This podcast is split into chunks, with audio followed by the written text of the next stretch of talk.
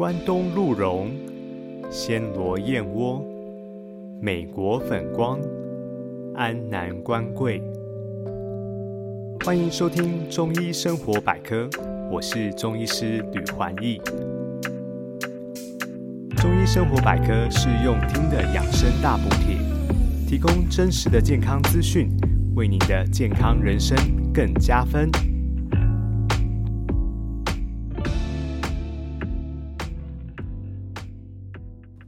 每位妈妈在怀孕期间都历经了许多身体的不舒服，满怀期待的迎接孩子的诞生。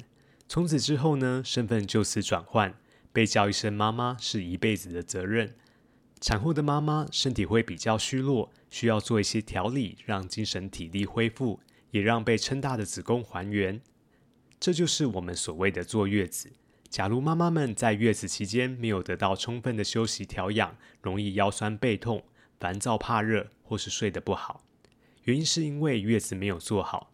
另外，女性朋友最在乎自己的身材，许多女性生产后体态就一去不回，骨盆被撑大，整个人像梨子一样，再也回不到产前小姐的身材。其实呢，只要把月子做好，这些问题都可以解决。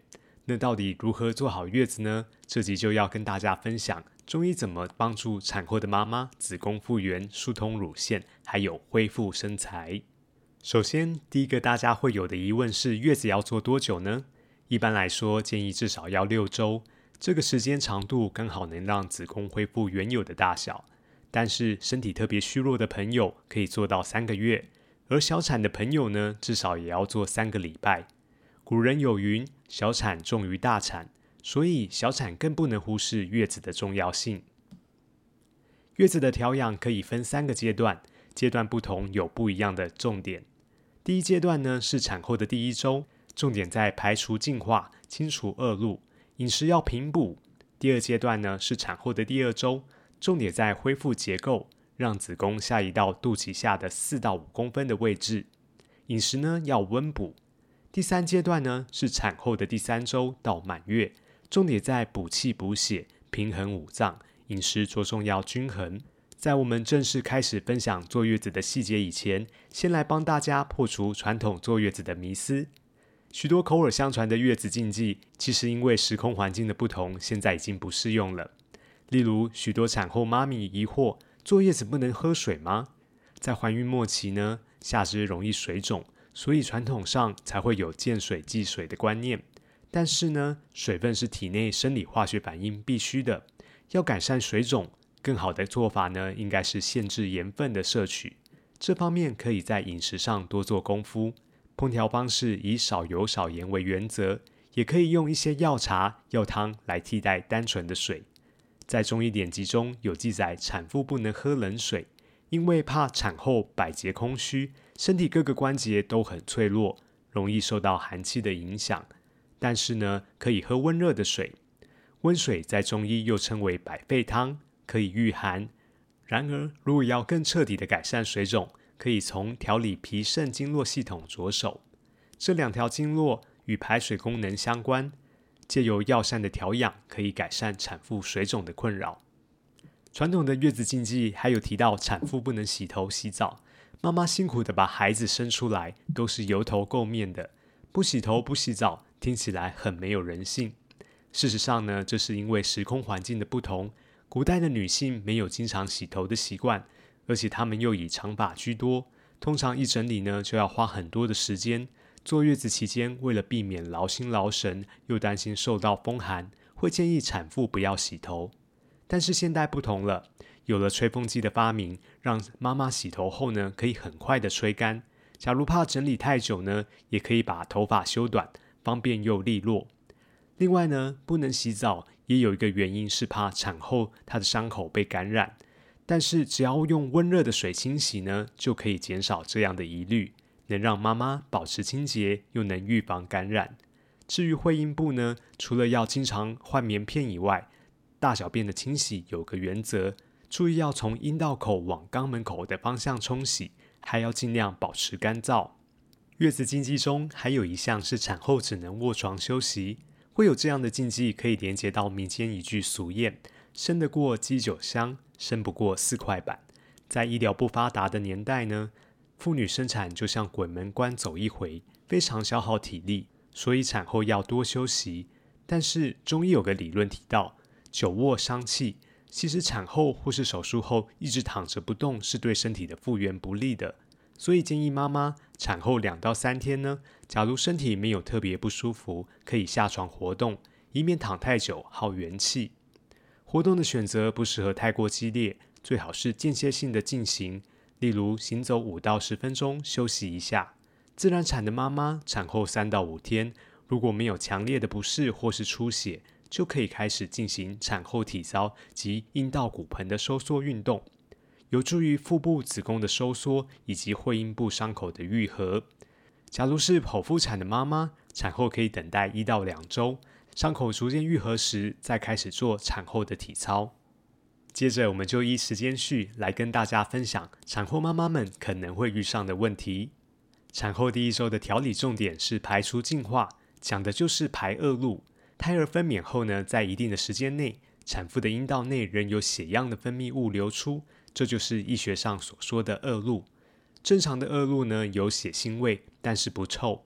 它包括从子宫腔排出的血液、坏死的胎膜组织、黏液及产道的细菌。自然产的产妇以产后第一周为分界，前面会有红色或淡红色的恶露，第一周以后呢，会开始排出白色或淡黄色的恶露，像是白带又比平常量多一些。一般来说，产后平均要排两到四周，恶露才会干净。另外呢，婴儿吸吮妈妈奶头的时候，可以引起子宫反射性收缩，有助于排恶露，所以建议妈妈们产后可以亲喂母乳。要让恶露排得干净，中药也可以帮助哦。想必很多朋友都听过生化汤，它的作用是帮助子宫收缩排血，还可以补血生新血。那么生化汤该怎么吃呢？现代人生产后呢，妇产科都会开立子宫收缩剂，大约吃三天左右。要避免和生化汤同时使用，建议先吃完子宫收缩剂，然后再开始食用生化汤。生化汤只需要喝五到七帖。一天喝一帖，煎煮方式很简单。一帖药呢，煎两次药汤，混合后早晚各喝一次。注意，不是整个月子期间都在服用生化汤哦。假如是剖腹产的朋友，因为恶露已经在手术时就清理掉大部分了，可以把服用生化汤的天数缩短到五天内。关于产后第一周的饮食禁忌，要注意禁用人参、禁食麻油和酒。因为怕这些食物呢会促进血液循环，引起更多的出血。而麻油、米酒、姜又称作月子三宝，可以在第二周以后服用。建议在饮食中添加少许来提味就好了，不是多多益善哦。另外，整个月子期间都要少吃油腻的食物，因为产后的胃肠蠕动较弱，过于油腻的食物呢，怕让妈妈容易恶心，引起消化不良。而太过辛辣的食物呢，也要避免，例如辣椒、胡椒、芥末或炒炸的食物，以免引起产后的妈妈有口干、便秘、痔疮这些上火的症状。再来，盐分的摄取也要控制哦，过度摄取会加重水肿和引起回乳的作用。生冷的瓜果类也要节制，避免产后的妈妈们受凉，导致关节疼痛。假如产后妈妈胃口不佳，进食可以少量多餐的方式来进行。我整理了对产后妈妈最有帮助的十种食物，除了上面提到的月子三宝外，还有鲈鱼、苦茶油、猪脚、红苋菜、金针、红豆以及紫米。其中呢，鲈鱼富含优质的蛋白质，可以帮助产后伤口修复，又有促进乳汁分泌的作用。在烹调用油的选择呢，苦茶油与麻油都经常在月子期间使用。苦茶油比较凉润，而麻油比较温补。假如妈妈体质偏燥热，可以用苦茶油代替麻油。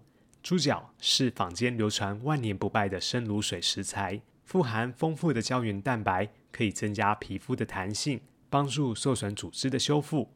不过烹调要简单，以免增加体重的负担哦。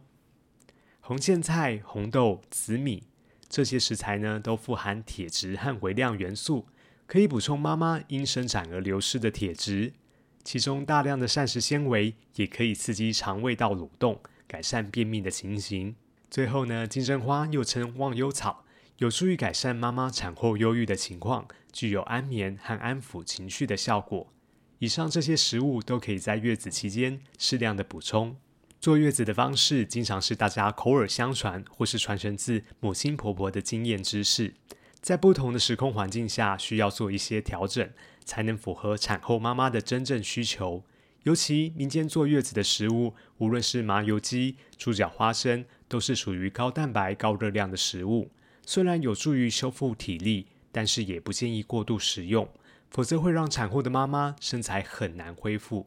下一集我们要针对坐月子期间第二以及第三阶段的调养重点分享，如何促进乳汁分泌，恢复产后身材，大家敬请期待。今天的节目到这边进入了尾声。如果你喜欢我的内容，请记得帮我留下五星评价，并把这些健康资讯呢也分享给你最珍爱的亲朋好友。中医生活百科，我们下次见喽，拜拜。